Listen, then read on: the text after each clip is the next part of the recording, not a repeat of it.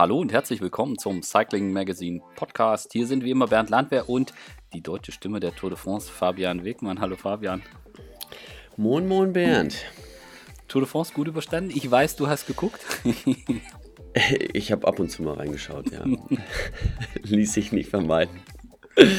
Ja, doch, gut überstanden. Gut überstanden. 8145 Kilometer im Auto gesessen. Hätte ich ja nicht ganz gedacht. Das, ähm, Auto war angegeben mit knapp 8000 Kilometer, wenn ich es wieder zurückgeben soll. Ähm, da habe ich gedacht, das ist ein bisschen übertrieben, aber war nicht so. Man fährt doch viel rum. Ja, gerade auch an Ruhetagen und so weiter. Ja, ich weiß nicht, wie viel, wie viel Touren genau. du an Ruhetagen gemacht hast. Ja, sind wir auch immer, äh, klar, äh, zu den Teams hingefahren genau. und äh, ja, wie gesagt, die Hotels, die sind nicht unbedingt um die Ecke. Mhm. Ähm, äh, und dann ist es nicht nur die, also nicht nur die Kilometer, sondern auch einfach die Zeit. Man muss sich aber damit einfach abfinden. Man muss, äh, gerade wenn man am Berg ist, wir haben dann einfach oben oft gewartet, ähm, haben da geguckt, dass wir da was zu essen kriegen und sind dann einfach drei Stunden später runtergefahren. Aber wenn man möglichst oder probiert, möglichst schnell ins, äh, ins Hotel zu kommen, das funktioniert bei der Tour meistens nicht. Ja, und dann bist du ja noch die Fraktion, die mit diesem ganzen Traffic-Gemache äh, weniger zu tun hat, weil du ja meistens direkt ins Ziel gefahren bist. Aber wer das versucht, zum Start zu gehen und dann noch ins Ziel zu kommen, das ist äh, meistens äh, mit etwas, etwas Hektik verbunden. ja, genau, das habe ich ja vor drei Jahren mal gemacht. Also das ist dann schon. Ja. Ja.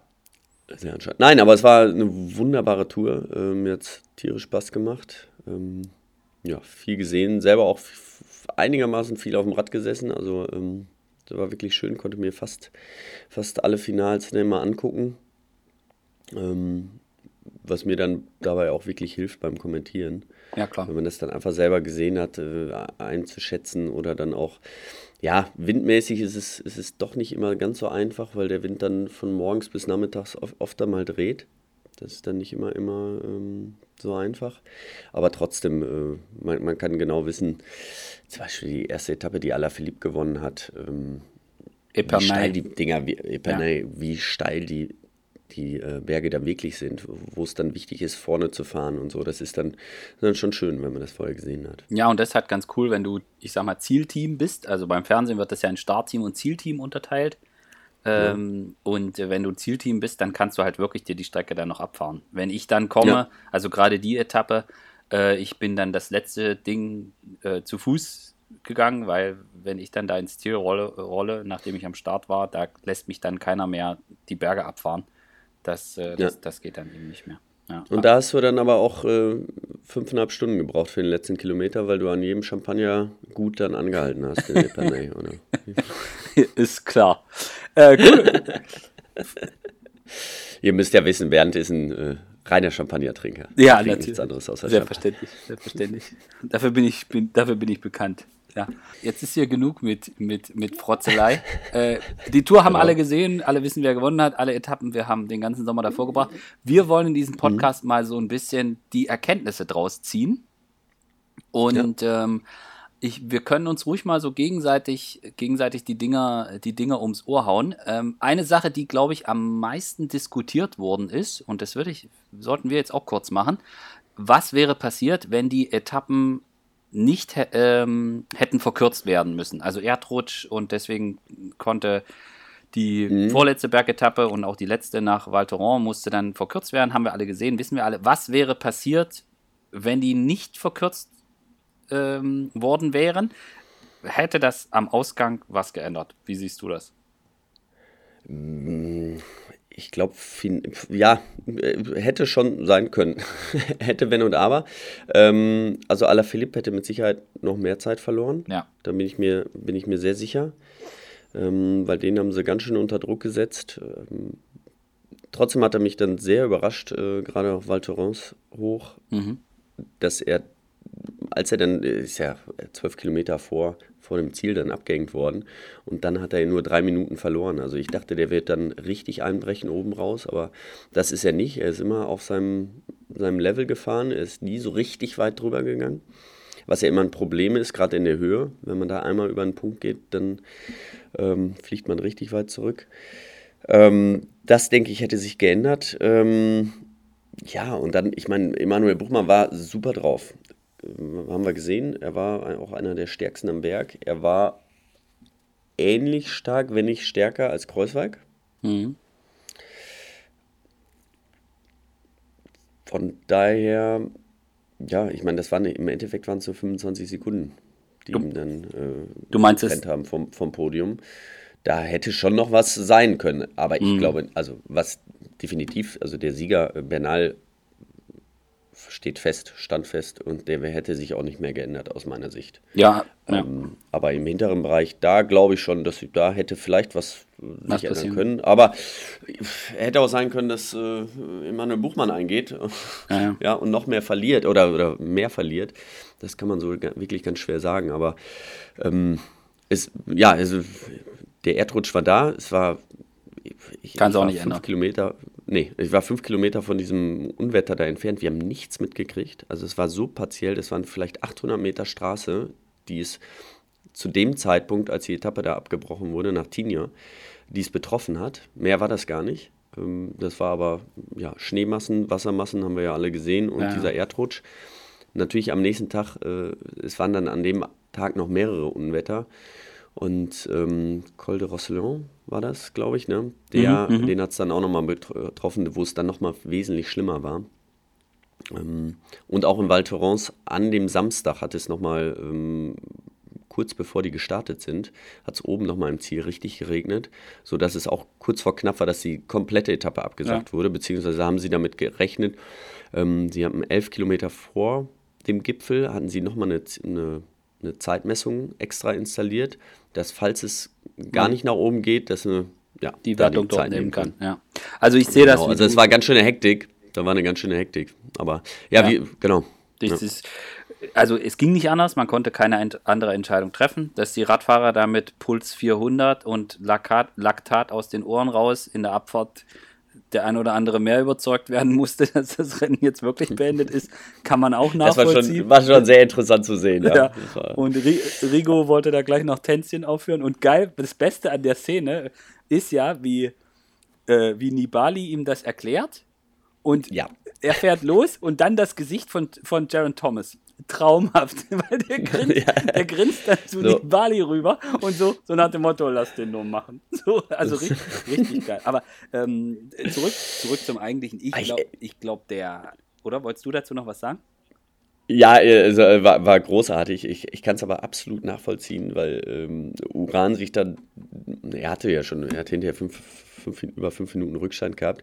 Er hat halt alles nochmal auf diese letzte Woche, ja. auf diese drei Tage gesetzt und dann äh, sind es nur noch anderthalb Tage so ungefähr. Ähm, aber äh, verständlich, dass er da äh, so reagiert irgendwie und auch, dass man das überhaupt nicht so schnell checkt. Ja. Ähm, von außen ist das immer relativ einfach zu sagen, du Junge, ist vorbei. Aber man will das ja nicht wahrhaben. Ich meine, der hat sich ein halbes Jahr auch vorbereitet auf die Tour. Und äh, bei ihm hat es nicht geregnet, da war kein Tropfen bis ja. dato gefallen. Äh, und dann erzählen die ihm was von Schnee, ähm, was der sowieso nicht versteht. ja. Also das war schon, schon, schon krass, ja. Aber also zurück zu, zu, zum eigentlichen Thema, ja. was hätte sich geändert? Also ich glaube, das Bernal, ich glaube, der Abstand wäre einfach noch größer gewesen. Es wäre einfach noch klarer mhm. geworden. Und mir ist das so richtig deutlich geworden auf den letzten zwei Kilometern da von dieser Val etappe Weil du hast gesehen, die beiden Ineos-Jungs fahren da mit dem Finger in der Nase hoch und, und Kreuzweig und, und Emu kommen da auf dem letzten Loch mit 30 Metern Rückstand rein und, äh, und, und Bernal und G klatschen sich schon ab und freuen sich und sehen überhaupt nicht so aus, als wären gerade ein Radrennen gewesen. Da ist auch nochmal mhm. deutlich geworden, wie da wirklich die Kräfteverhältnisse waren. Und ich glaube auch, also genau. ich, ich fand es auch, das, was du sagst mit Größweig und, und, und Emu, was wäre da gegangen, was wäre passiert, möglich, kann aber sowohl in die eine als auch in die andere Richtung. Und man hat es bei, genau. bei Emu auch gesehen, dass der, also ich fand es ja stark, dass er diese, dass er wenigstens noch eine Attacke gefahren ist. Also man hat gesehen, dass da kein Bums war. Das sah ganz anders aus mhm. als am Tourmalet. Als er am Tourmalet losfährt ja. und G geht hinten raus, du hast gesehen, da haben alle Haltung angenommen und äh, alle die Arschbacken zusammengekniffen, um da am Rad zu bleiben. Und Emu tritt da an, kurz vor Ziel, und er versucht es wenigstens noch. Aber G fährt da mit einem Bein direkt ans Hinterrad und der Rest ist auch mhm. dran. Die waren halt einfach alle durch. So, aber ich ja. trotzdem fand also ich es stark. Ich, ja. Ja, ja, also, auf jeden Fall. Also ich hatte, hatte ihn jetzt in Neuss nochmal getroffen beim Rundstreckenrennen, habe kurz mit ihm gesprochen. Und er sagte auch, er war einfach, ähm, ja, er war auch am Limit. Ähm, er hat es probiert, mit Schwung da reinzufahren. Das war auch, ja. auch glaube ich, ganz clever. Ähm, wenn, wenn, er die Chance gehabt hätte, also wenn, wenn er nochmal richtig was, ja, nochmal richtig hätte attackieren können, hätten auch die letzten 500 Meter vielleicht sogar gereicht, weil, ähm, aber dann hätte er wirklich ein ganzes Stück stärker sein müssen.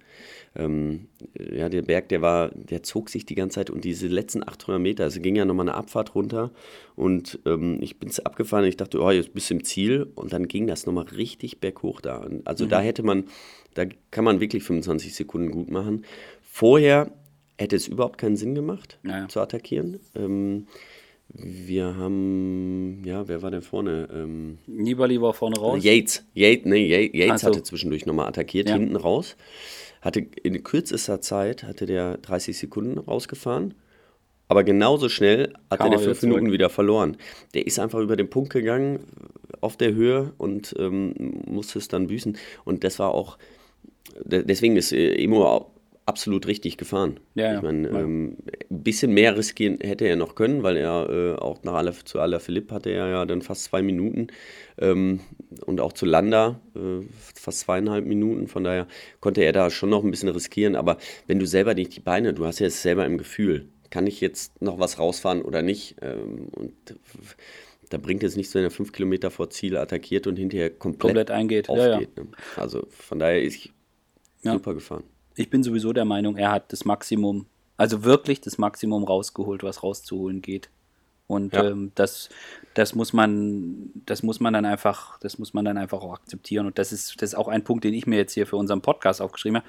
Mich, mich ärgert es dann immer massiv, wenn ich dann irgendwie mitkriege, dass jetzt irgendwie Buchmann fährt um den Gesamtsieg und was man da gelesen hat und die Bild macht dann am letzten Tag noch, ob, ob er irgendwie so, gab es dann irgendwie online irgendwie so eine Schlagzeile, ich habe es auch nur äh, erzählt bekommen, irgendwie so nach dem Motto, gibt es da nochmal die Veränderung oder kann er nochmal angreifen oder das Wunder noch schaffen ja, oder so, wo ich dann denke, oh ja. Leute, jetzt lasst doch einfach mal die Kirche im Dorf. Das ist ja, halt so, ja. so, ein bisschen, so ein bisschen schade. Und das, genauso auch andersrum mit Alaphilippe. Also, dass dann irgendjemand davon spricht, dass Alaphilippe die tragische Figur dieser Tour de France sein könnte, weil er da irgendwie drei Tage vor Schluss das gelbe Trikot verliert. Da denke ich mir auch so, okay, ja, das mag vielleicht an dem Tag, in dem Moment so aussehen. Aber wenn man sich die ganze Tour de France anguckt und überlegt, ja. was der Typ da veranstaltet hat, dann ist er einfach ein, einer der ganz großen Gewinner dieser Rundfahrt.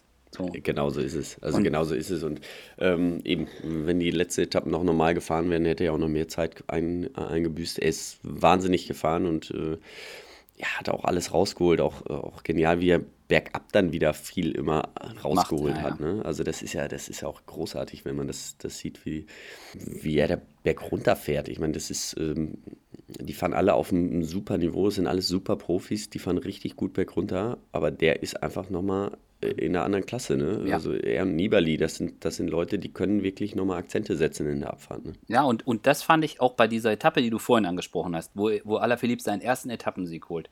Der hat ja die Hälfte der Zeit, die der da gut gemacht hat, und damals haben wir ja noch nicht gedacht, dass das mal in Sachen gelbes hm. Trikot so eine Rolle spielen könnte.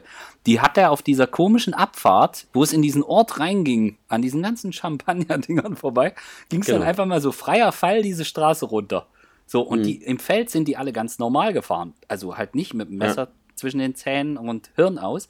Und Alaphilippe ist da runtergehackt. Der hat allein auf dieser relativ kurzen Abfahrt in den Ort rein, hat er da 30, 35 Sekunden rausgeholt. So, weil der halt dann unten mhm. komplett stehen lassen hat.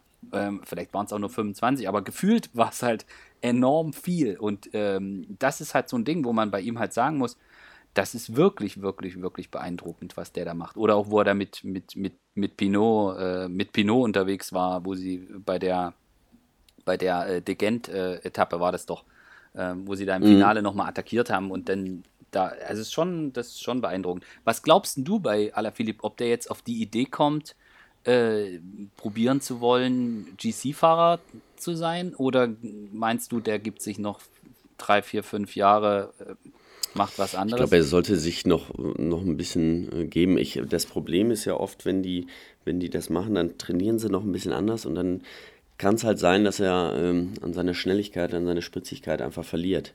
Ja. Und das wäre, das wär, glaube ich, der, der größte Fehler, den er machen kann. Ähm, er ist ein, ich meine, Weltranglisten Erster, er ist der beste Eintagesfahrer sowieso.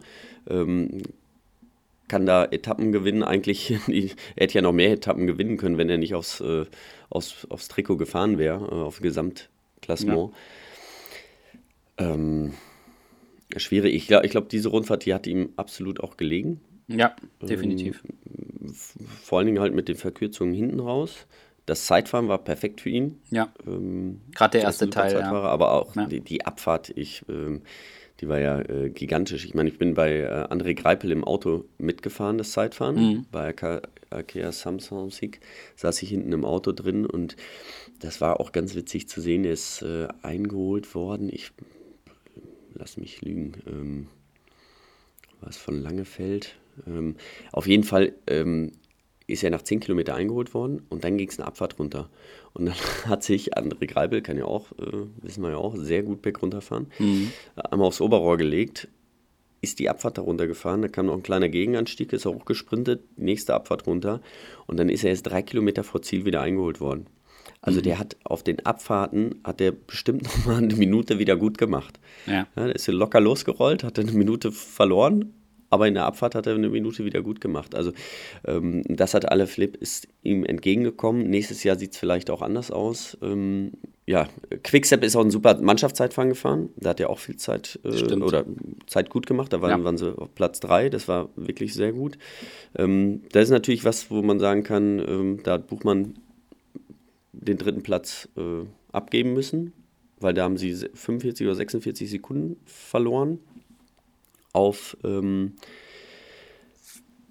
auf, auf Jumbo Wismar. Auf Kreuzweig, ja. Auf Kreuzweig quasi. Ähm, hätte er ein stärkeres Team gehabt, wäre er auf jeden Fall oben gewesen. Ja. Also das, das kann man so auch sagen.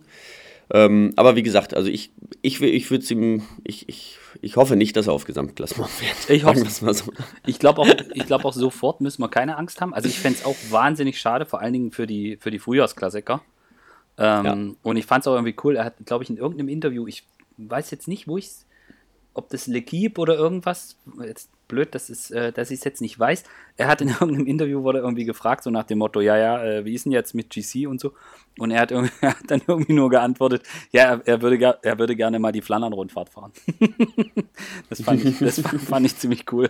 Und ich glaube ja, jetzt ja. auch mit Olympia, Olympia vor der Nase und so, ich glaube, da muss man sich jetzt nicht sofort Gedanken drüber machen, dass er jetzt äh, dass er jetzt sofort nur noch äh, ein, einstündige an der Schwelle äh, Trainingsfahrten macht, sondern ich glaube, ich glaube, der findet das ziemlich geil und ich, ja, er kann ja, da kann er dann mit 31, 32 kann, kann er immer noch auf die Idee kommen, äh, ja, mal ja. auf GC zu fahren. Also wir alle. Also weil, weil so wie er jetzt gefahren ist, Epernay, so, eine, so, eine, so, ein, so ein Sieg einfach. Das macht ne? einfach das, Spaß. Äh, sowas wird er halt nie rausfahren können, wenn nee. er auf Gesamtklassement fährt. Nee. Ähm, und ähm, ja, weil sowas, so ein Risiko gehst du einfach dann nicht mehr ein, ähm, wenn du genau weißt, äh, wir fahren da drauf. Von daher ja. ist es genau richtig. Machen wir einen Haken dran. Ähm, ich sag dir noch, was ich, was für mich das beeindruckendste während dieser ganzen Tour de France war. Das wäre jetzt der nächste Punkt. Und zwar das epische Solo von Thomas de Gent. Das war, also, so wenn ja. ich, also ich glaube, das ist so ein Ding, da werde ich, äh, da würde ich wahrscheinlich in, in irgendeiner Diskussion über irgendwas, würde ich immer, würde ich da wahrscheinlich sagen, so wie Degent damals, 2019. Ja. So, also das war einfach unfassbar. Und ich habe auch mit, mit Fahrern gesprochen, du sicher auch, die gesagt haben, ja, kann, ja, wie geht das? Also die fahren hinten Vollgas und der Typ äh, kommt einfach nicht näher. Hm. Also ich, ich, ich habe ja auch, ich lag ja auch völlig falsch. Ich habe gesagt, der wird auf jeden Fall eingeholt. Ähm, das Ach schaffen so? die nicht, weil okay. Vorsprung hatten die auch nicht. okay. Ähm, also da war ich mir ziemlich sicher. Ähm, andererseits habe ich immer dran gedacht, ähm, er hat mal am Stiftsjoch gewonnen. Ja, ja, beim der Giro ist der Dritte beim Giro ja. d'Italia gewonnen. Und das war ein ähnlicher Ritt. Da haben auch alle gesagt, oh, gut, hat jetzt irgendwie drei Minuten Vorsprung oder vier. Ich weiß gar nicht mehr, wie viel er damals hatte, aber jetzt geht Stiftsjoch hoch da wird er schon eingehen. Ja, nix da. der ist da einfach hochgefahren und genauso schnell wie die anderen. Ähm, ah, das war schon ähm, Wahnsinnsnummer, die der abgefackelt ja. hat. Ähm, man hat es am nächsten Tag gesehen, da war er wirklich, ist er, der ist an dem Tag in den tiefroten Bereich gekommen. Am nächsten Tag hatte er seine Probleme, im, sich im Feld zu halten. Also ähm, das grundsätzlich, das fand ich auch ähm, ja, bei allen äh, immer, immer ganz gut. Das, äh, wenn einer einen Tag gut gefahren ist, also oder so, so überragend gut gefahren ist, so über ins Limit gefahren ist, hat man es oft am nächsten Tag bei ihm gesehen. Ja. Es war, es war keiner, der so die ganze Zeit äh, durch gut gefahren ist. Nee, das war in der Zeit mit den Zentrifugen so. und so weiter, war das anders. Ja, ja genau. Ja. Ja, und auch äh, das, was Sie gesagt haben, ne? als ein Yates attackiert hat, äh, Val Thorens, ähm, der hat es probiert mit der Brechstange, aber das funktioniert nicht. Also ja. du, du kommst da in der Höhe, da kannst du nur gleichmäßig fahren. Da kannst du nicht mehr so viel beschleunigen. Ja, ja, das, was alle dann gesagt haben, ja, warum fährt er denn jetzt nicht los? Das geht nicht. Das geht einfach nicht. Ja. Was war so für dich der, das, wo du sagst, da erinnere ich mich äh, definitiv in zehn Jahren noch dran? Gibt es da was? Ja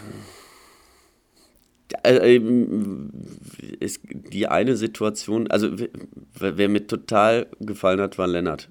Ja, den habe ich auch noch Kemner. hier stehen. Ja. Das war jetzt natürlich nicht die, also nicht, dass er den Riesensieg rausgefahren hat oder was auch immer. Aber also wenn der das so weiter ausbauen kann, was der in den letzten drei Tagen gezeigt hat. Ja. Ähm, ich meine, gerade nach Val Thorens ist der 13. geworden hinterher. Ja. Ähm, und da sind die auf echt, echt hochgefahren. Von unten rein bis oben hin. Ähm, der ist auch erst 22.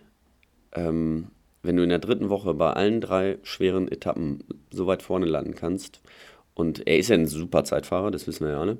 Ja. Ähm, dann hat er absolut das Potenzial, auch bei der Tour irgendwann mal ähm, ja, in Richtung Emanuel Buchmann zu gehen. Und das, das hat mich einfach gefreut, weil ich, ich meine, ich kenne ihn ja schon seit äh, vier Jahren, bin selber Ihr seid zusammen gefahren, genau. Ja, ja. Und ähm, ja, nachdem er letztes Jahr auch dieses Tief hatte, ähm, oder ja, wo er mal drei Monate Pause gemacht hat, äh, hat mich das jetzt umso mehr gefreut einfach. Mhm, mh. Was ich bei ihm, was ich bei ihm total beeindruckend finde, ist, wie klar er ist. Also auch, ähm, wir hatten ja ihn im Podcast am ersten Ruhetag und da war das, schon da war das ja, war ich, war ich beeindruckt von ihm. Also schon vorher bei den Etappen, wenn man im Ziel gesprochen hat, er kann dann auch klar formulieren, was ihn ärgert.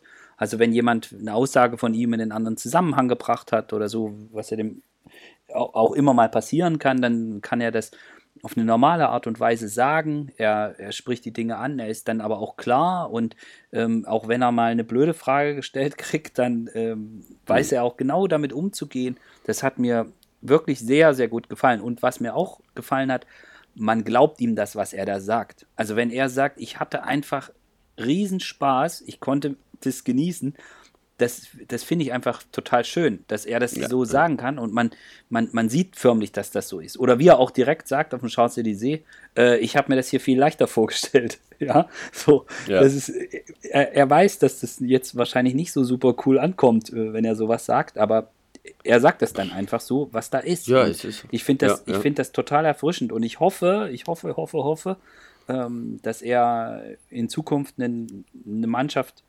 ähm, hat, die, die ihn da unterstützt, ihm das gibt, was, was, er, was er braucht, auch um Spaß zu haben und dabei zu bleiben. Und ich meine, wenn die, wenn, wenn irgendjemand mit Riesenmotivation aus dieser Tour de France rauskommt, äh, dann ist das mit Sicherheit auch Leonard Kemner, ja. So genau, nicht nur Alaphilippe genau. und Emo Buchmann. Also wirklich, äh, genau. das wünsche das wünsch ich ihm einfach. Ja. Mhm. Ja, brutal. Ja, und genau das äh, krasse Gegenteil ist ja dann äh, Thibaut Pinot. Der. Kommt nicht mit breiter Brust aus der Tour. Also als, äh, als der da abgestiegen hat, ist, äh, ich hatte das vorher nicht mitgekriegt, dass er da Probleme hat. Das hat er ja auch nicht kommuniziert. Nee. Das mhm. wusste auch, wussten auch, ich glaube, nur ein paar aus seinem Team, also seine Teammitglieder wussten es, weil es war eine komische Situation. Er, hat, er ist, hat komisch getreten, war dann am, am, am ähm, äh, am, beim Arzt äh, hat sich da, mhm. genau, äh, die Teammitglieder haben ihm alle nur auf die Schulter geklopft und sind einfach vorbeigefahren. Und da dachte ich, irgendwas was läuft hier gerade schief? Ähm, wenn er jetzt irgendwie einen schlechten Tag hat, wartet das ganze Team bei ihm. Ja? Wenn ja. er stürzt, äh, das ganze Team wäre da gewesen und die fahren einfach vorbei. Und ähm, das war wirklich so eine abstruse Situation. Ähm, und das tat mir so leid. Er hat es ja wirklich probiert, mit allen Mitteln irgendwie da weiterzufahren. Ähm, aber man hat gesehen, er konnte einfach nicht mehr treten. Ja. Ähm, und der hätte vielleicht sogar nochmal Akzente setzen können. Ja. Ähm, er hätte es auf jeden Fall gemusst, weil er war noch nicht auf dem Podium. Er, da wollte er hin. Und ähm, ich glaube, er ist auch ein Fahrer, der dann alles riskiert. Mhm. Also er, er, er der wollte nicht um Platz 5 fahren. Also es ging nicht, ging nicht darum. Äh, er will, wollte wirklich äh, aufs Podium oder um einen Sieg mitfahren. Und da hätte er attackieren müssen. Und das hätte es vielleicht sogar noch mal ein ganzes Stück spannender machen können.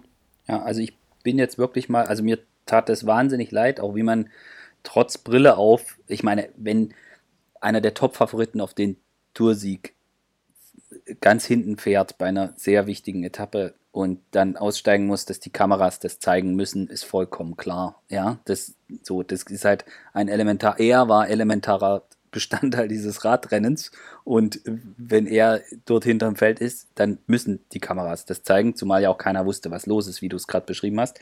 Aber mir tat es einfach wahnsinnig leid zu sehen, wie er also er hatte zwar die Brille auf, aber man hat gesehen, wie er, wie er einfach heult. Und diese Enttäuschung, mhm. die da rauskam. Und ich fand es toll, wie seine Teamkollegen dann wirklich an seiner Seite waren. Das fand ich wirklich, fand ich wirklich gut. Und ich bin jetzt wirklich mal gespannt, wie er das im Kopf verarbeiten kann, weil wir alle erinnern mhm. uns ja noch an den Giro im vergangenen Jahr, wo er auch richtig, richtig stark gefahren ist und dann am Ende diese, diese Bronchitis oder was, die er dann kriegt und da wird dann eine Lungenentzündung ja. draus und dann muss er am vorletzten Tag vom Rad steigen, ähm, nachdem er irgendwie bis drei Tage vor Schluss auf Podiumkurs war. Ähm, ich weiß es nicht. Ich meine, klar, er hat auch zwischendrin wieder große Erfolge gefeiert. Er hat die Etappe gewonnen, meine, klar. Aber genau, und das war, war schon großartig. Aber das ist ja nicht sein, sein Ziel. Ne? nee. Ist, äh ich bin gespannt, was sie, wie die das machen. Also alles, was ich so was ich so weiß oder was jetzt auch, was ich jetzt auch so von Kollegen höre, ähm, ist das ja schon so, dass, dass, äh, dass man schon das Gefühl haben kann, okay, das ist jemand, der das auch, der das auch verarbeiten kann und der auch weiß, was im Leben zählt und an welcher Stelle. Äh, ich wünsche es ihm einfach, dass er, dass er da, dass er das so hinter sich lassen kann, mhm. dass er jetzt da auch das nicht immer mit sich rumträgt und denkt, oh Gott, das war die Chance und äh, so und so und was habe ich da für ein Pech und äh, vielleicht beim nächsten Mal. Ja, das Mal ist halt das, was als, als Rennfahrer, ja, egal wie lernen, lernen musst, ähm, mit diesen Niederlagen umzugehen. Und ich meine, er hat es in der Vergangenheit geschafft. Ja. Und ich glaube, er wird das auch wieder schaffen. Ja. Ähm, dass er jetzt todtraurig ist und das muss auch sein. Man, man, muss auch, äh, das muss das gehört auch zum Verarbeitungsprozess dazu. Ähm, da muss man auch sauer sein und auch so, so Aussagen wie, was habe ich getan, ähm, damit ich das verdient habe. Ja. So, ne, natürlich ist völlig verzweifelt, aber ähm, ja, da wird er, bin ich mir sicher, da wird er wieder drüber hinwegkommen. Aber es ist, äh, als ich es gesehen habe, ich, ich kriege da wirklich Gänsehaut. Ja. Also ich, äh, ich kann da so mitfühlen. Ähm, ich bin ja auch mal also kurz vor Ziel, kurz vor Paris da ausgestiegen. Das war bei weitem nicht in der Position und ich hatte auch nicht, äh, es ging um nichts mehr, aber einfach auch nicht in Paris anzukommen. Ja. Ähm, egal wie. Ja, also wenn, wenn, wenn er es hinterher nicht geschafft hätte, dann kann man immer noch sagen, okay, ich war einfach nicht gut genug. Ich hätte da und da, ich habe einen Fehler auf der Windkante damals gemacht und das und äh, dann kann man, kann man damit auch arbeiten. Aber sowas ist natürlich, wenn man nicht selber schuld ist, ja. ähm, sag ich mal, wenn man es nicht selber in der Hand hat, dann ist das schon, dann nagt das an einem. Aber wie gesagt, ich glaube, dass er darüber hinwegkommt wieder. Ja, also zieht sich auf seinen Bauernhof im Elsass zurück, streichelt den genau. Eseln über den Kopf und dann, und dann, dann atmet dreimal durch und fängt wieder an zu trainieren. Das wäre, ich glaube, sowas in der Art äh, könnte man auch äh, Eusebio Unzur raten. Dem, oh, dem, ja. dem Manager von Movistar. Alter, das ist ja nochmal, genau, das können wir nochmal kurz. Ähm Boah, also die Jungs, also ich, also der, wir haben ja schon mehrfach darüber gesprochen, dass das Team auch vor einem Umbruch steht. Ja, also Quintana weg, äh, Carapaz weg, soweit wir wissen, äh, Landa weg. Ähm, aber diese Tour de France hat einfach gezeigt, da, wie dringend notwendig es ist, dass da Veränderung kommt. Also so erfolgreich, mhm. wie die waren, aber in der Vergangenheit und auch dieses Jahr ein Giro gewonnen mit Carapaz, brauchen wir nicht diskutieren, großartig. Aber das, was die bei dieser Tour de France gemacht haben, unfassbar. Also äh, jetzt nicht nur die Diskussion, ob Quintana da gesagt hat, äh, dass er nicht konnte oder ob er es nicht gesagt hat. Und allein die Tatsache, dass die dass sie sich gegenseitig vor den Medien mehr oder weniger indirekt vorwerfen, Blödsinn zu erzählen, ich meine, da kannst du doch vorne und hinten nicht hinhauen. Nee, nee. Also es ist gerade die Etappe, ähm, äh, ja, Tourmalet war das. Genau. Wo Quintana dann also, eingeht. Äh, ja. Wo Quintana eingeht und sie einfach weiterfahren. Ähm, da hat er ja auch wirklich viel Zeit verloren. Äh, ich meine, irgendwann mussten sie loslegen. Sie waren schon im Wintertreffen, sie, sie mussten attackieren. Ähm, Ob es dann von der Teamleitung war, äh, wer, wer es entschieden hat, dass jetzt äh, attackiert werden soll oder so gefahren wird, ich weiß es nicht. Auf jeden Fall, im Endeffekt sind die nur gegeneinander gefahren. Ja. Sind drei super starke Fahrer gewesen, alle drei unter den Top Ten, aber ähm, das kann ja nicht und das war auch nicht deren Ziel. Nur da sieht man, es bringt nichts, einfach nur starke Leute in ein Team zu bringen. So ein Team muss funktionieren. Die ja. müssen, da müssen alle für einen einstehen, beziehungsweise ähm, ja, müssen sich auch, auch ich meine, Garen Thomas hat sich ja auch mit Bernal, das hat ja auch funktioniert. Ne? Die haben halt auch harmoniert. Ähm, Garen Thomas hätte mit Sicherheit sehr gerne auch gewonnen, aber trotzdem ist er nicht gegen Bernal gefahren. Ja. Ganz im Gegenteil. Und da hat man einfach gesehen, da stimmt die Chemie nicht. Das, äh, da muss sich wirklich jetzt was ändern.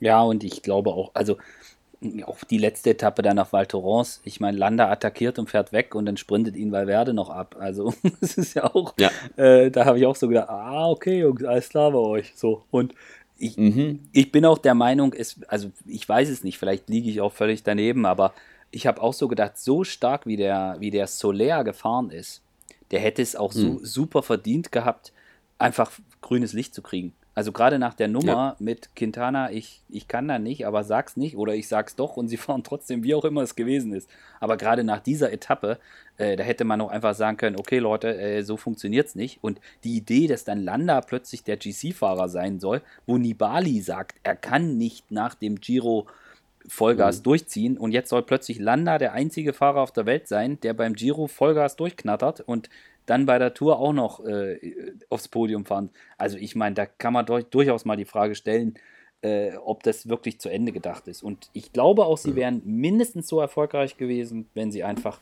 allen freie Fahrt gegeben hätten und gerade auch der Soler hätte es mal verdient gehabt.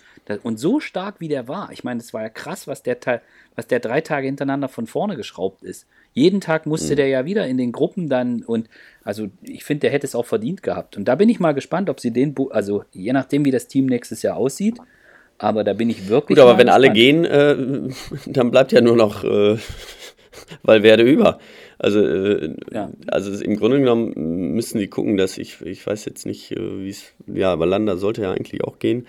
Aber ähm, ja, sie haben zu lange probiert, alle, alle zu halten. Ähm, ja. sie, sie müssen sich auf eine, eine Person konzentrieren, aber wenn sie jetzt noch nicht mal die halten können, auch ein Carapaz halt nicht, ja, ähm, also Valverde wird die Tour nicht mehr gewinnen. Nee, nee.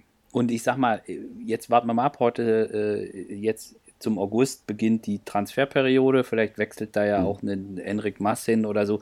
Warten wir mal ab, was da, was da passiert. Aber ich glaube, eins steht fest: so wie das Team sich da präsentiert hat, ist es dringend notwendig, dass sich da grundlegend was verändert in der Mannschaft. Ja. ja. Ähm, wo, wo wir gerade über starke Helfer und gut gefahren gesprochen haben, da möchte ich zumindest noch Gregor Mühlberger erwähnen, der mir ja. sehr, sehr gut gefallen hat. Das hatte ich ihm so auch nicht zugetraut. Also nicht nur die Etappe, wo dann ähm, Yates sich im Sprint seinen ersten Sieg holt und, und Gregor wird Dritter, sondern auch was er für Emo gemacht hat in der letzten Woche, fand ich sehr, sehr beeindruckend. Ja, also es war, ähm, er war immer mit dabei, auch nach Val Thorens nochmal am letzten Tag. Äh, da hat er, war ja noch Zwölfter eben, vor, ja. kurz vor Chemner noch, äh, da hat er als Helfer ähm, ja, nur knappe Minute nur auf Valverde da verloren. Also das war absolute Weltklasse, was er da gezeigt hat. Und ähm, ähm, ja, wirklich der stärkste Helfer und der wichtigste Helfer von, von Emu. Ähm, hätte, hätte ich ihm jetzt auch nicht zugetraut. Also ich wusste ja, dass er, dass er auch sehr stark ist. Aber ähm, dass Emu dann doch noch ganz zum Schluss, also im Finale, immer noch mal einen Helfer dabei hatte, ähm, das war schon großartig. Ja, bin ich auch der Meinung. Ähm, also, was wünschen wir uns denn jetzt? Im Grunde genommen hatte nur Kreuzweig, ähm, der ähn, ähnlich gute Helfer hatte. Ja, ich neben, ne, neben natürlich ähm, Movie, äh, Ineos, äh, die Wobei die auch nicht so gut gefahren sind. Ne? Also das könnten wir auch noch mal kurz die sagen. Ka ähm, die kamen in der letzten Woche, aber so insgesamt, also gerade Kwiatkowski und Moskon, puh. komplett, also da ging gar nichts.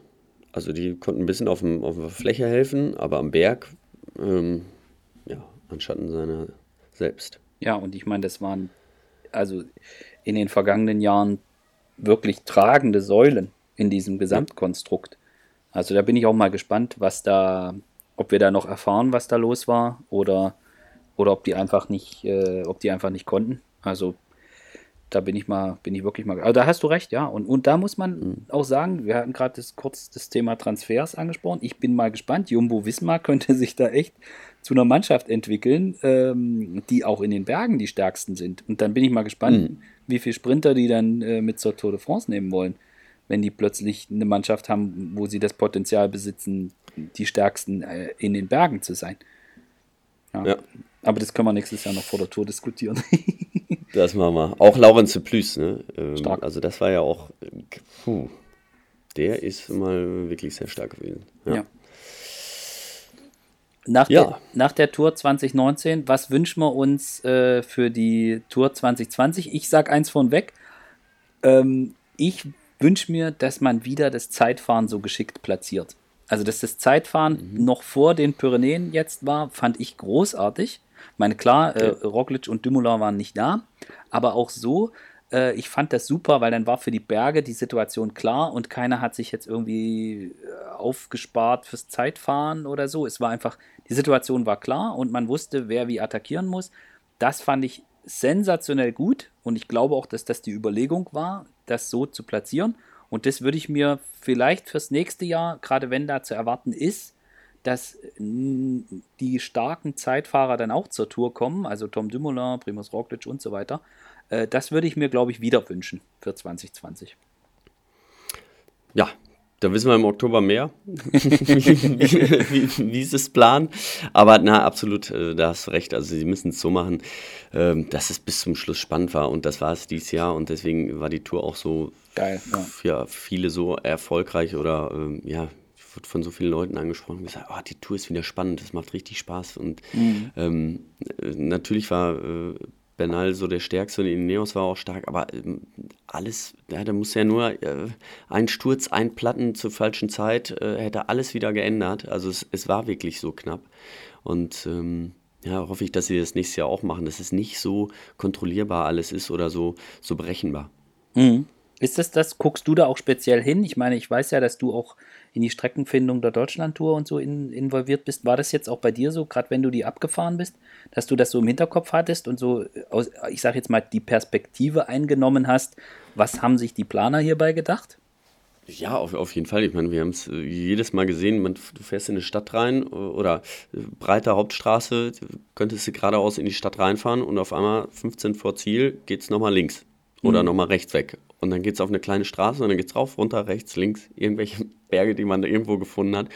Und ähm, da hat man schon gesehen, dass sich das äh, einfach geändert hat, dass man da gerade das Finale einfach spannend gestalten will, auch ähm, ja, Leuten, die, die attackieren wollen, nochmal die Möglichkeit bieten, weil wenn man so eine vierspurige, breite gerade Straße ja. hat, die geradeaus geht, dann äh, ist es einfach das, das, das spielt so ein Team wie Neos dann einfach in die Karten. Die sind mhm. dann stark, dann fahren die von vorne und dann kann keiner was machen. Aber wenn dann vielleicht auch noch Taktik, Fahrtechnik äh, noch mit einer Rolle spielt, macht man es einfach spannender. Ja. Ja, dann äh, wünschen wir uns das doch, dass es nächstes Jahr wieder so eine spannende Tour wird. Und jetzt blicken wir erstmal, jetzt freuen wir uns erstmal auf die Deutschland-Tour. Also gibt ja noch ein paar mehr so Rennen jetzt es. dieses Jahr. Und genau, wir haben jetzt ja noch, auch in Deutschland, es gibt ja noch ein paar Rundstreckenrennen, die man sich jetzt angucken kann wo man auch die Fahrer hier sehen kann. Dann haben wir Hamburg, Hamburg noch, noch, ne? genau. Deutschland-Tour. Und dann das große, große Finale beim Münsterland Giro. Ne? Tja, das kommt auch noch. Und zwischendrin haben wir noch eine, eine, äh, eine Vuelta. Also, Also äh, was man, was ich jetzt nochmal sagen kann, was auch, äh, es gab dieses Jahr seit langer Zeit keinen deutschen Etappensieg mehr. das stimmt. Ähm, trotzdem war sie spannend. ähm, war natürlich schade, dass, ja, dass es nicht geklappt hat, aber äh, ich bin mal gespannt, was so ein Pascal Ackermann in ihrer Zukunft machen kann. Ähm, Bora Hans Groh hat ja wirklich ein Luxusproblem. Ja. Wenn sie jetzt Buchhan, Buchmann haben, ähm, Sagan haben und äh, ja, Ackermann, dann wird schon, alle Mann können sie nicht mitnehmen. Ja, ansonsten, ich hoffe einfach, dass nicht, dass, dass nicht der alte äh, deutsche Medienfehler wieder gemacht wird, weil in Deutschland geht es dann immer nur um Stars und nicht um den Sport. Ja, da wird ja, dann immer einer, richtig. einer hochgejazzt, den, ich meine, du warst ja auch jemand, der in seiner Karriere oder in dem zweiten Teil seiner Karriere so ein bisschen drunter gelitten hatte. Das ist Mhm. vorher immer nur, da gab es nur Ulrich und Zabel, jetzt überspitzt formuliert und ähm, als die mehr oder weniger weg waren, gab es keinen mehr und man hat sich nie um den Sport gekümmert, sondern immer nur um die Stars und ähm, da hoffen wir mal, dass das jetzt mit der, dass jetzt, ich sage jetzt mal, der alte, der alte Fehler äh, nicht wieder gemacht wird und aus der, aus der Buchmania dann ähm, wieder, wie, wieder nur ein Star und nicht, und nicht der Sport thematisiert wird. Aber das, So ist es ja. Nein, wir haben ja super Fahrer. Ich meine, ne, auch ähm, ähm, die, die sind ja alle, alle, alle auch gut gefahren. Ja? Auch ein Simon Geschke ist äh, die eine Etappe, da war auch knapp dran. Das war echt, da ist er richtig stark gefahren, hat es auch immer probiert. Auch Nils Bollett ist stark gefahren. Es kann halt nicht immer, immer klappen. Ne? Arndt ist auch äh, ist eine gute Tour gefahren. Ne? Ja. Äh, ja, und dann leider mit Etappensieg hat es dann nicht gereicht, aber trotzdem sind sie gut gefahren und das muss man auch erklären und auch zeigen, was das für eine Leistung ist, die die Ja. erbringen. Ja, und vor allen Dingen auch nicht nur auf die Tour de France zu gucken, sondern auch gerade jetzt mit diesen, ich meine, früher war das auch so, also da, da gab es auch Fahrer, wie jetzt du einer warst, der auch bei den Ardennen vorne mit rumgefahren ist. Und ich meine, der Radsport ist ja viel breiter und viel größer und viel mehr als nur die Tour de France. Und wenn man schon die Möglichkeit hat, über so gute Fahrer, wie es jetzt, die es jetzt gibt, ähm, zu, auch so ein bisschen zu zeigen, dass es da noch mehr gibt als nur die Tour de France, das, äh, das wäre dann natürlich, das wäre dann natürlich schön, wenn es die Möglichkeit gäbe. Und äh, ich bin ja, immer, Ja. bin ja immer wieder fasziniert von den, von den belgischen und französischen Kollegen, wenn man sich mit denen unterhält, wie das bei denen abläuft. Aber gut, das Ja, ist halt das ist- eine andere Diskussion. Aber Wir hoffen- arbeiten dran. ja, genau, genau. Ja, also wegen uns kann das nächstes Jahr ähnlich laufen, dann aber bitte ohne Pinot-Ausstieg und ohne Gerange von Luke Rowe und Tony Martin. Ja, genau. Also das ist, äh, wobei, ja, kann man so oder so, sehen, waren keine feine Art, wissen sie selber auch. Ich habe äh, auch mit Luke Rowe hinterher gesprochen. Muss man aber auch nicht hochpressen. Macht man nicht, Ja. macht man nicht, genau. Also sie haben sich sofort vertragen und sind auch Ja, zwei Minuten nach dieser Rangelei äh, die letzten zehn Kilometer nebeneinander bis ins Ziel gefahren, äh, haben sich die Hand gegeben. Äh, von daher, und vor allen Dingen äh, muss man auch noch beachten, es waren am Start, glaube ich, 42 Grad. Da kann, können die Pferde einmal mit einem durchgehen. Ähm, ja. ein Ausschluss fand ich ein bisschen hart, aber wie auch immer. Ja, gut. Nächstes Jahr werden sie wieder dabei sein.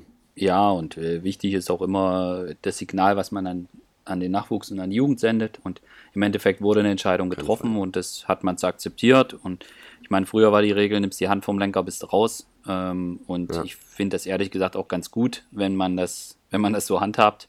Und ja, ähm, ja aber das müssen wir, jetzt, müssen wir jetzt nicht nicht noch mehr diskutieren. Das hat eh jeder gesehen und glaub, ich glaube, das war auch eins der größten Aufregerthemen, abgesehen von Rowan Dennis, äh, während, während, Ja. während, während dieser Tour de France. Gut, Dann, ja, ich würde sagen, wir machen das nächstes Jahr wieder so spannend. Und jetzt freuen wir uns erstmal, Genau. wie du richtig gesagt hast, Kriterien, Hamburg, Deutschland-Tour, Vuelta, WM, Münsterland, Giro ist das, äh, die Radsaison. Geht gleich noch, weiter. Hat noch Highlights. Auf jeden Fall. In diesem Sinne, Danke dir, Fabian, und bis demnächst. danke dir, Bernd. Ciao, ciao. Danke fürs Zuhören. Tschüss.